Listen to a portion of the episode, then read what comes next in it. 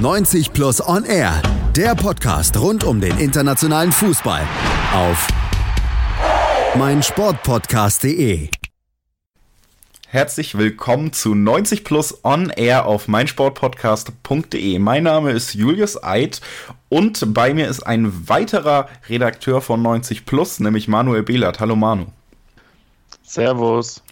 Und wir beiden wollen heute mal auf die Spiele mit deutscher Beteiligung in der Champions League zurückblicken. Das sind ja vier an der Zahl. Einmal Atletico gegen Leverkusen, gab es am Dienstag schon. Gestern gab es das Spiel Inter Mailand gegen Borussia Dortmund. Auch am Dienstag dann eben das Spiel Olympiakos Piraeus gegen Bayern. Und als einziges deutsches Team zu Hause durfte Rasenball Leipzig antreten und zwar gegen Zenit St. Petersburg. Das sind die vier Spiele, über die wir sprechen wollen. Was wir machen wollen, ist, glaube ich, äh, sehr einfach zu verstehen gewesen. Das bedarf keiner weiteren Erklärung. Und deswegen können wir eigentlich auch direkt einsteigen, Manu, mit dem ersten Spiel. Atletico gegen Leverkusen. Ein zähes Spiel, in dem Leverkusen trotz ja, ordentlichen Auftreten und Kontrolle gegen ein nicht so starkes Atletico am Ende mal wieder, muss man sagen, nichts mitgenommen hat.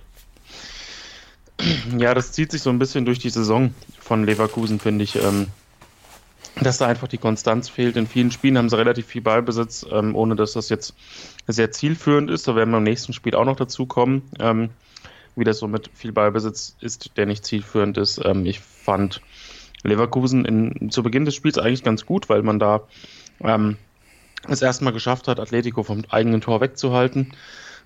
ähm, Atletico hat aber auch tatsächlich nicht so den Eindruck gemacht, als würden sie jetzt ähm, unfassbar offensiv spielen wollen. Das, sie haben wieder mit vier zentralen Mittelfeldspielern angefangen, ähm, nominell, und es war ähm, schon so, dass das wirklich schwer anzusehen war über weite Strecken in der ersten Halbzeit. Ähm, ja, Leverkusen hatte sich gedacht, gegen das Atletico-Mittelfeld, das sehr kompakt ist, selbst mit einem massiven Mittelfeld dagegen zu halten. Ähm, es hat, wie gesagt, gegen den Ball ganz gut funktioniert. Mit dem Ball war das aber wirklich schwach. Kai Havertz ähm, tut einem im Moment relativ leid, weil wenn man sieht, wie er ähm, tatsächlich sehr, sehr viel läuft und sich bemüht, aber da niemand ist, mit dem man da irgendwie kombinieren kann ähm, und jemand fehlt neben ihm, der eine Idee hat, obwohl man mit Bellarabi und Amiri eigentlich Spieler auf dem Platz hätte, die dafür prädestiniert sind. Ähm, ist das schon ein bisschen schade. Auch Volland konnte man überhaupt nicht ins Spiel bekommen. Ähm, ja, diese, dieses Tempo, was Leverkusen dann auch über die Außenbahnen hatte, ähm, kam überhaupt nicht zum, zum Einsatz, weil Atletico einfach gar nicht die Lücken anbietet, wo diese schnellen Spieler reinstoßen könnten. Ähm, insofern fehlte Leverkusen dann auch die Idee. Dann wurde ein bisschen, meiner Meinung nach, auch ein bisschen zu wenig probiert, was so Distanzschüsse angeht. Ähm, war insgesamt relativ wenig Torgefahr, auch wenn Atletico gleichermaßen jetzt auch nicht ähm, die Sterne vom Himmel gespielt hat. Ich kann mich an eine ganz gute Chance von Lemar erinnern, wo Radetzky ähm, den Ball noch über die Latte lenkt, aber so überragend war das auch nicht. Das ist ähm, typisch Atletico in dieser Saison. Auch in der Liga ist das häufig viel Stückwerk. Ähm, gewinnen knapp, wenn sie überhaupt gewinnen. Haben in der zweiten Halbzeit aber dann ein bisschen reagiert, ähm, wurden ein bisschen, bisschen aktiver, haben dann relativ häufig das Spiel auch verlagert. Äh, Leverkusen wollte es in Ballnähe ziemlich eng machen. Das hat auch in Ballnähe funktioniert, aber eben ähm, gerade beim 1 zu 0 für Atletico kam der Seitenwechsel dann sehr, sehr schnell und war sehr gut gespielt und ähm, Renan Lodi, der bisher wirklich sehr guten Eindruck macht, der Linksverteidiger, hat dann auch eine sehr gute Flanke geschlagen und in der Mitte war Morata dann einfach einen Schritt schneller als die Leverkusener Verteidiger, ähm, hat es 1 zu 0 eingeköpft und danach war nicht mehr viel los. Also damit ist das Spiel eigentlich relativ schnell erklärt. Atletico hat es dann über die Zeit gebracht. Leverkusen hat keine Mittel gefunden, um da nochmal irgendwie eine Schlussoffensive ähm, zu starten. Das ist gegen Atletico natürlich besonders schwierig, aber ähm, Atletico war in dieser Saison auch nicht in jedem Spiel hundertprozentig sattelfest. Von daher ähm, wäre für Leverkusen mehr drin gewesen, denke ich, wenn sie einen guten Tag und einen guten, überhaupt eine gute Form hätten. Das haben sie nicht. Jetzt haben sie null Punkte und, ähm, und das aus drei Spielen. Das ist ja eher mittelgut. Ähm, und die einzige Möglichkeit, die Leverkusen jetzt eigentlich noch hat, ist den direkten Vergleich gegen Lok Moskau gewinnen und hoffen, dass sie irgendwie Dritter werden. Ähm, weil weiter nach oben wird nichts mehr gehen. Atletico und Juventus werden das machen in dieser Gruppe.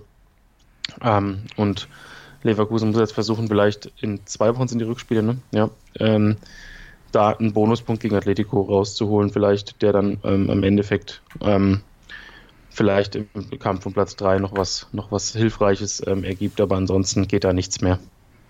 Ansonsten geht da nichts mehr. Wie würdest du es denn jetzt einschätzen? Du hast es angesprochen, es zieht sich so ein bisschen durch die Saison. Eigentlich ja auch Bosch Fußball schon zumindest im offensiven Bereich immer sehr ansehnlich. Jetzt hapert es auch seit längerem in der Offensive. Defensiv ist man einfach immer gut für diese Anfälligkeiten. Glaubst du denn daran, dass Leverkusen den dritten Platz erreicht oder ist das tatsächlich das ganz blamable Ausscheiden jetzt schon?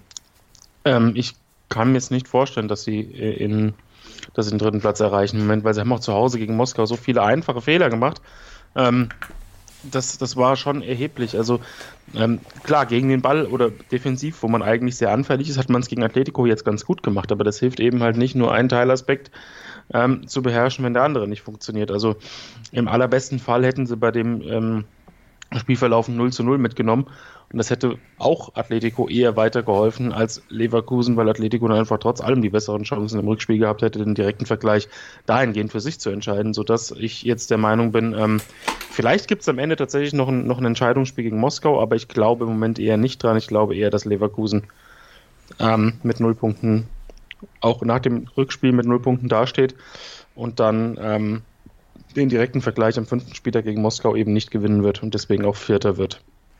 Also äh, sehr graue Prognose für ähm, Leverkusen. Gestern auch verloren gegen einen Gegner, der durchaus Rang und Namen hat. Das hat der BVB. Das ist das nächste Spiel, was wir besprechen wollen. Bei denen sieht's in der Tabellenkonstellation trotzdem noch nicht ganz so düster aus. Das Spiel hingegen, gerade in der Offensivbewegung der Dortmunder, war schon ja ein Spiel zum Vergessen. Ja, Offensivbewegung ist ähm, vielleicht auch der, der falsche Begriff, weil bewegt hat sich da fast niemand. Also ähm, die ersten Minuten war das so ein ziemliches ähm, vor sich hingeplätschere von beiden Mannschaften. Ähm, da war nicht viel Tempo drin, da war nicht viel Zug zum Tor drin. Ähm, während das bei Inter so zum Plan gehörte, ähm, hatte sich Dortmund das schon ein bisschen anders vorgestellt. Also klar, es fehlte Alcázar vorne drin, es fehlte auch Reus, aber dennoch waren trotz allem noch Spieler auf dem Platz, die eigentlich in der Lage sein müssten, ein bisschen was zumindest zu kreieren. Natürlich ist es gegen Inter nicht einfach, das ist eine sehr gute Defensive. Die bauen sehr sicher auf, sodass ähm, du im Pressing jetzt nicht so einfach Erfolge feiern kannst. Gleichermaßen habe ich auch nicht viel Pressing gesehen. Also es war häufig so, dass mal einer angelaufen hat äh, beim BVB und dass ansonsten ähm, das ganze Pressingverhalten, das ganze Nachrückverhalten ein bisschen statisch, ein bisschen langsam war. Inter hat das recht diszipliniert gemacht, wie gesagt, hat kaum Fehler im Aufbau gemacht und hat dann auf Chancen gewartet. Und die kamen dann, als ähm, äh, beim 1 zu 0 eben kaum Druck auf De Vrij ähm, gemacht wurde, der dann als Innenverteidiger die Möglichkeit hatte, den Ball über die Abwehr der Dortmunder zu chippen. Ähm, Nico Schulz hat dann auch noch einen Stellungsfehler äh, gehabt, beziehungsweise die Dortmunder spielten ähm, dort hinten auf einer Abseitsfalle und Schulz hat das offensichtlich nicht mitbekommen, ähm, sodass er das Abseits aufgehoben hat. Ähm, Bürki kann man da meiner Meinung nach überhaupt keinen Vorwurf machen. Ähm, Lautaro Martinez hat den Ball noch nicht mal ideal angenommen, hat aber dann gereicht zum 1 zu 0. Und ähm, als dann in der Folge ähm, auch Dortmund ist bis zur Halbzeit, bis auf so eine Chance von Sancho, die ganz gut war, kaum geschafft hat, irgendwie den ganz großen Druck auszuüben oder mal was, was Überraschendes zu kreieren, ähm, dann war schon klar, dass das äh, sehr, sehr, sehr schwer werden wird. In der zweiten Halbzeit hatte Dortmund schon die ein oder andere Chance, aber ähm, so richtig gut war es nicht. Und ähm, die Anpassung von Favre, die, ähm, also den ersten Wechsel beispielsweise, als er da Hut gebracht hat, den habe ich jetzt nicht so nachvollziehen können. Ich hätte relativ schnell ähm, in der zweiten Halbzeit Akanji rausgenommen. Nicht mal, weil er in diesem Spiel schlecht gespielt hat. Er hatte in den letzten Spielen ähm, eine deutlich schlechtere Form gehabt, sondern einfach, weil das der Punkt gewesen wäre, wo ich als erstes dann angesetzt hätte, hätte Hakimi nach hinten gezogen und hätte vorne ähm, eben ja, Guerrero oder Brun Larsen gebracht, um einfach ein bisschen mehr Schwung zu ähm, herzustellen. Aber das hat nicht funktioniert, weil er erstmal der Hut gebracht hat. Ähm, und Dortmund zeigte sich dann in der zweiten Halbzeit auch relativ anfällig für Konter. Inter hat einen ganz jungen Mann gebracht, Esposito, ähm, der für, auf mich einen sehr guten Eindruck gemacht hat, war relativ schnell. Das hat man auch äh, Mats Hummels bemerkt, kurz vor dem Elfmeter, den er verursacht hat, der auch, glaube ich, glasklar ist, da brauchen wir nicht drüber diskutieren. Den Birki dann noch hält. Und da dachte man, vielleicht geht jetzt nochmal ein Ruck durch die Mannschaft, vielleicht kommt es jetzt nochmal zum Aufbäumen, aber ja, kurze Zeit später haben sie dann auch einen ähm, nächsten Konter kassiert, da hat, ist Hummels rausgerückt, ähm, hat heute selbst auf Twitter gesagt, ähm, dass das vielleicht ein Fehler war, dass er da riskiert hat. Äh, Weigel hat sich nach hinten fallen lassen und so hatte dann hinter die Möglichkeit, den Konter gut zu Ende zu spielen. Ähm, das war typischer Konterfußball, sehr kontrolliert, sehr diszipliniert und einfach die Fehler genutzt, die Dortmund angeboten hat.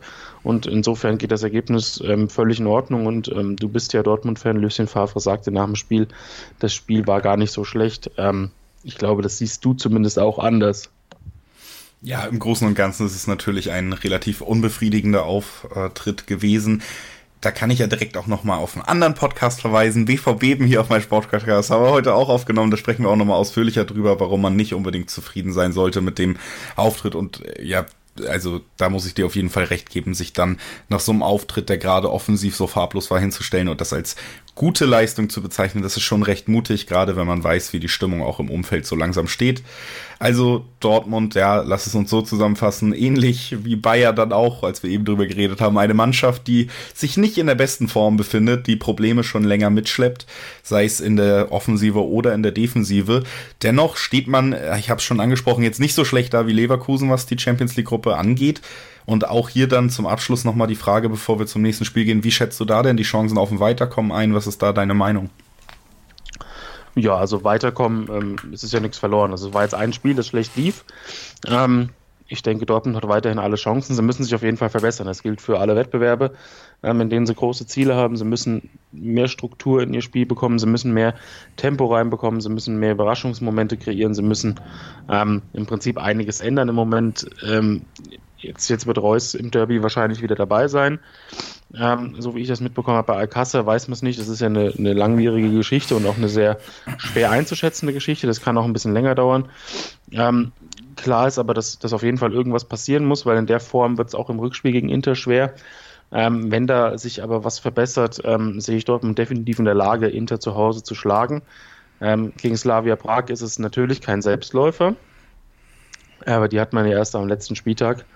Ähm, in Barcelona, ja gut, ich würde Dortmund da, gerade aufgrund der Tatsache, dass Dortmund eben auch sehr konterstark ist, in guter Verfassung, ähm, auch nicht komplett abschreiben. Also ich sehe die Chancen schon relativ gut, dass Dortmund ähm, weiterkommt. Da profitieren sie meiner Meinung nach immer noch von dem krassen Ausrutscher von Inter gegen Slavia. Ähm, aber ja, natürlich, die, Gefahr auszuscheiden ist nach dem Spiel gestern und nach, mit der aktuellen Form natürlich größer geworden größer geworden ist die Gefahr bei den Bayern auf jeden Fall nicht. Man hat nämlich wieder gewonnen gegen Olympiakos Pirios. 3 zu 2 am Ende. Das war punktemäßig sehr gut. Dennoch war man nach dem Spiel fast unzufriedener als die Dortmunder mit ihrem, wenn man sich die Stimmen so anguckt. Es liegt wahrscheinlich auch wieder an zwei kassierten Toren. Man lag auch zurück. Und Bayern wirkte überhaupt nicht übermächtig, hatte das Spiel nicht wirklich unter Kontrolle, war zumindest defensiv wieder sehr anfällig. Dann noch die Verletzung von Lucas Hernandez, der auch das Feld verlassen musste, vielleicht ja auch schon angeschlagen ins Spiel gegangen ist. Man kennt die Posse schon um die Länderspielpause und seinen Einsatz bei Frankreich zuvor. Alles äh, trotz neun Punkten aus drei Spielen nicht so rosig, auch das Spiel. Ja, ähm, der Blick auf die Tabelle ist bisher das Einzige, was Bayern in der Champions League so wirklich ähm, frohlocken lässt, mal abgesehen von der Chancenauswertung gegen Tottenham. Ja, das Spiel, ähm, es war wirklich schwer anzusehen. Also wir sind jetzt bei der dritten deutschen Mannschaft und wir reden das dritte Mal von ähm, viel Ballbesitz, aber weniger Trag. Es wurde sehr viel hintenrum gespielt, ohne Strukturen, dann, dann den Ball nach vorne getragen, ähm, ohne Ideen, ohne Konzept. Viele Flanken teilweise wieder, ähm, kaum Tempo, auch mal so im im Zehnerraum irgendwas Verrücktes gemacht oder was Überraschendes. Das hat man alles nicht gesehen. Pereus hat sich das ein paar Minuten angeguckt und hat dann gemerkt, ja gut, so gut sind die nicht. Und hat dann angefangen nach vorne zu spielen. Bayern hat dann auch das 1-0 kassiert. Und dann ähm, ja, gab es die Lebensversicherung Lewandowski, der dann mit dem Doppelpack ähm, das Spiel gedreht hat. Äh, auch Tolisso hat noch einen schönen, schönen Treffer erzielt, aber insgesamt hat mir, haben mir ähm, wieder sehr, sehr viele Dinge gefehlt. Also es war ähm, so, dass auch die Bayern-Spieler nachher wieder sehr frustriert waren. Ähm, Neuer sagte auch, man muss nicht einen Pass spielen, um den Pass zu spielen, sondern jeder Pass muss auch einen, Sinn haben und ähm, das gibt das Ganze auch sehr gut wieder, denn es wurde sehr oft ähm, im Aufbau vier, fünf Mal der Pass, äh, der, der, Ball hin und her gespielt Und man sah wirklich ähm, währenddessen, wie sich im Mittelfeld oder in der Offensive generell kaum einer angeboten hat, kaum Laufweg mal durchgezogen wurde. Ähm, das hat natürlich auch zur Folge gehabt, dass es dann Ballverluste gab irgendwann, dass es auch noch hektischere Phasen gab, in denen man sich eben nicht gegen das Pressing von Olympiakos, das ja auch nur situativ gespielt wurde, man, man sich nicht befreien konnte. Selbst nach dem 3-1 von Tolisso war ich mir noch nicht sicher, dass das Spiel ähm, sicher gewonnen wird, weil in den letzten Wochen gegen ja, ähm, namhafte Gegner wie Augsburg, Hoffenheim, Paderborn immer zwei Gegentore kassiert. Ähm, und kurz darauf war es dann soweit. Natürlich muss man sagen, dass der Anschlusstreffer von Olympiakos am Ende sehr glücklich gefallen ist. Ähm, wenn der nicht abgefälscht wird, passiert überhaupt nichts, aber trotzdem gab es dann nochmal so ein, zwei Kontersituationen, die Bayern schlecht zu Ende gespielt hat, aber auf der anderen Seite eben auch zwei, drei Situationen, in denen Piraeus dann nochmal die Chance hatte, das Tor zu erzielen. Ähm, da wurde einmal Potenze ganz frei äh, durch, durchlaufen lassen. Also ähm, im Endeffekt war das ein, Sieg, der natürlich nicht unverdient ist, weil Bayern eben sehr viele Chancen ähm, oder einige Chancen auch kreiert hat und insgesamt individuell dem Gegner auch überlegen war, was man auf dem Platz gesehen hat. Aber ähm, für eine gute Note reicht das definitiv nicht. Gut. Entschuldigung, mein Mikrofon war noch stumm geschaltet, aber jetzt bin ich wieder da. Ich hoffe, das müssen wir, glaube ich, auch nicht rausschneiden. So lange war es nicht. Bayern aber im Gegensatz, und da kommen wir dann wieder zu den abschließenden Sätzen, da muss man gar nicht so viel sagen, was zumindest die Gruppenkonstellation angeht. Natürlich kann man nicht mit den Auftritten hundertprozentig zufrieden sein. Das hört man bei dir, glaube ich, auch dann auf jeden Fall raus. Aber um das Weiterkommen muss man sich zumindest überhaupt keine Sorgen machen. Nee, also das Weiterkommen ist rechnerisch zwar noch nicht durch, aber ähm, ja, Bayern, Bayern wird auch in zwei Wochen zu Hause gegen Piraeus höchstwahrscheinlich gewinnen. Ähm, dann ist die Sache erledigt und ich bin auch ziemlich sicher, dass Bayern Gruppensieger wird, ähm, weil Bayern auch gegen Belgrad gewinnen wird und Tottenham, ähm, selbst wenn da noch die Chance ist, vielleicht mit einem direkten Vergleich an Bayern vorbeizuziehen, also ein 2 zu 7 noch zu drehen, zahle ich bei der aktuellen Form von Tottenham jetzt auch nicht für sehr wahrscheinlich. Also das wird der Gruppensieg und dann kommt es auf den Gegner drauf an, wie es dann weitergehen wird in der Rückrunde. Also mit den strukturellen Problemen, die man jetzt hat, wird es auch in dieser Saison frühes Ausgeben, denke ich. Kommt natürlich auch so ein bisschen auf das Losglück an, würde ich behaupten, wenn man dann weitergeht. Aber Bayern auf jeden Fall der Verein, über den wir geredet haben, bei dem das Weiterkommen am sichersten ist und auch sicherer als bei RB Leipzig. Die stehen nach dem Sieg über Zenit jetzt äh, gestern, vorgestern, nee, gestern, zwar an der Spitze ihrer Gruppentabelle, trotzdem ähm, sind sie noch nicht ganz durch und auch gegen Zenit hat man gesehen, dass da vielleicht dann doch die Reife in manchen Teilen fehlt. Dazu die verheerende Chancenverwertung, die sich so langsam aus Hoffenheim auch ins neue Nagelsmann-Team eingeschlichen zu haben scheint. Ja, ein Spiel mit, mit Schatten und Licht, wenn man es mit den Leipzigern hält. Ja, ähm, es war am Anfang wirklich ein bisschen komisch, weil Leipzig ähm, wollte sehr, sehr aggressiv spielen, sehr, sehr dominant, sehr, sehr druckvoll, aber ähm, da wurden relativ viele Bälle verloren, weil der Ball schlecht angenommen wurde, weil ein Pass vielleicht zwei, drei Meter zu kurz oder zu lang gespielt wurde. Ähm, das waren so Dinge, die Nagelsmann wirklich rasend gemacht haben. Der hat ähm, auch draußen an der Seitenlinie das ein oder andere Mal sehr wild mit den Armen umher gefuchtelt. Also ähm, dem hat das überhaupt nicht gefallen. Es waren dann auch zwei, drei Situationen da, wo Leipzig dann mit sehr, sehr vielen Spielern nach vorne ähm, gegangen ist, um einfach eine numerische Überzahl in Ballnähe zu äh, generieren. Was dann aber eben zum Problem wird, wenn du den Ball andauernd verlierst. Und dann lief ähm, zwei, dreimal Asmun ähm, im Laufduell nach einem langen Schlag äh, zusammen mit Upamecano in Richtung ähm, Leipziger Tor. Das ging natürlich gut, weil Upamecano jetzt auch nicht der schlechteste Verteidiger ist. Ähm, aber da hat Zenit schon gemerkt, dass man mit verhältnismäßig wenig Aufwand ähm, zu Tormöglichkeiten kommen kann. Wie das 1 zu 0 für, für Zenit dann fällt, ist natürlich ein bisschen abenteuerlich. Ein Kopfball von Orban, glaube ich, war es, der jetzt eher in die Mitte geklärt wurde. Der nimmt dann Innenverteidiger Rakitski an und schießt ihn dann wirklich technisch perfekt ins ähm, rechte untere Eck. Also das war so ein Gegentor, das bekommst du nicht oft. Schon gar nicht von einem Innenverteidiger. Aber das war vielleicht so ein bisschen der Weckruf, den Leipzig dann gebraucht hat, auch wenn es bis zur Halbzeit wirklich immer noch nicht so besonders ähm, gut war. Es gab die ein oder andere Chance dann ähm, später. Es wurde auch ein bisschen besser technisch. Ähm, es gab weniger Unzulänglichkeiten, weniger Ballverluste. In der Halbzeit hat Julian Nagelsmann dann reagiert, hat etwas überraschend Timo Werner rausgenommen. Allerdings ist Werner natürlich der Spieler, der prädestiniert ist, wenn man über Ballverluste oder eben Fehler bei der Ballannahme redet, weil er ist ein sehr effizienter Spieler. Aber eben technisch ist das alles ein bisschen ausbaufähig. Ähm, in der zweiten Halbzeit hat Leipzig dann auch wirklich strukturierter gespielt, auch was sie in den, in, gerade gegen Lyon eben nicht geschafft haben, sehr geduldig gespielt in manchen, in manchen Spielphasen, dass man auch mal, ja, nicht sehr, sehr wild aus 17, 18 Metern drauf gebolzt hat, kann man schon fast sagen. Das war nämlich gegen Lyon häufiger der Fall oder einfach blind reingeflankt hat, sondern man hat die Angriffe sehr gut zu Ende gespielt. Äh, Leimer hat dann das 1-1 geschossen nach einem sehr schönen Angriff. Und das 2-1 von Sabitzer, das war unglaublich. Also, das war ähm, eine Bogenlampe, eine gewollte Bogenlampe mit dem Außenriss per Halbvolley. Also, so ein Tor habe ich selten gesehen. Und danach ähm, hat Zenit irgendwie nicht mehr den Schlüssel in das Spiel gefunden. Also, ähm, Leipzig war dann aufmerksamer, hat auch ein bisschen besser abgesichert in der Defensive. Und ähm, die, die Anpassung, die Nagelsmann vorgenommen hat, waren sehr, sehr gut. Das Einzige, was man Leipzig dann in der zweiten Halbzeit vorwerfen kann, ist, dass man die Chancen zum 3-1, wie du eben schon gesagt hast, bei der Chancenverwertung, das war ein Problem, dass man die Chancen zum 3-1 einfach nicht genutzt hat. Ähm, aber im Endeffekt ging das Ding ja dann über die Bühne und es war auch über die 90 Minuten gesehen ein sehr verdienter Sieg. Ein sehr verdienter Sieg, der eben zur Tabellenführung jetzt auch gereicht hat. Dennoch sechs Punkte, Zenit und Lyon mit vier. Durch ist man jetzt auch noch nicht. Nee, zumal äh, Leipzig auch noch zwei Auswärtsspiele hat. Also das darf man ja auch nicht vergessen. Ähm, das wird auf jeden Fall noch eine sehr, sehr enge Gruppe. Ähm, ich denke, das nächste Spiel in St. Petersburg wird sehr, sehr wichtig, weil wenn, wenn Leipzig da ähm, verliert, dann kann das wieder sehr, sehr eng werden. Ähm, ich schätze Leipzig aber jetzt doch relativ reif ein. Also Nagelsmann hat auch dazugelernt. Ähm, profitierte auch am Anfang von der wirklich guten Defensive, die Leipzig auch in der letzten Saison hatte. Die haben ja wirklich wenige Gegentore kassiert, waren, glaube ich, sogar die beste Defensive der Bundesliga.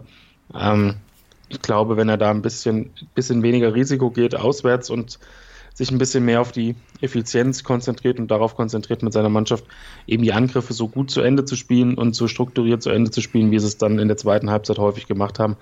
Ähm, dann geht auch in St. Petersburg was. Ähm, Danach geht es zu Hause gegen Benfica.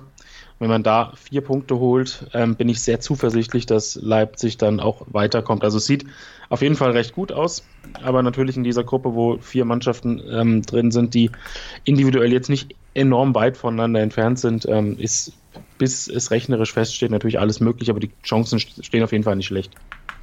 Und das ist doch eigentlich ein ganz ordentliches Schlusswort aus deutscher Perspektive. Wir haben alle vier Spiele einmal kurz besprochen, die die deutschen Vereine in der Champions League an den vergangenen beiden Tagen gemacht haben. Und hauptverantwortlich war dafür natürlich Manuel Behlert, der sich mit allen Spielen auseinandergesetzt hat. Also erstmal danke, dass du da warst. Gerne. Und wie immer auch einen Dank an jeden Zuhörer, der eingeschaltet hat, der es hoffentlich auch weiterhin tun wird. Liebe Grüße raus an die Hörgeräte von mir und von Manu und bis bald. Schatz, ich bin neu verliebt. Was? Da drüben. Das ist er. Aber das ist ein Auto. Ja, eben. Mit ihm habe ich alles richtig gemacht. Wunschauto einfach kaufen, verkaufen oder leasen. Bei Autoscout24. Alles richtig gemacht. Die komplette Welt des Sports. Wann und wo du willst. BVB. Der wöchentliche Podcast zu Borussia Dortmund mit Julius Eid und Christoph Albers. Voller echter Liebe auf meinsportpodcast.de. Schatz, ich bin neu verliebt. Was? Drüben. Das ist er. Aber das ist ein Auto. Ja, eben. Mit ihm habe ich alles richtig gemacht. Wunschauto einfach kaufen, verkaufen oder leasen. Bei Autoscout24. Alles richtig gemacht.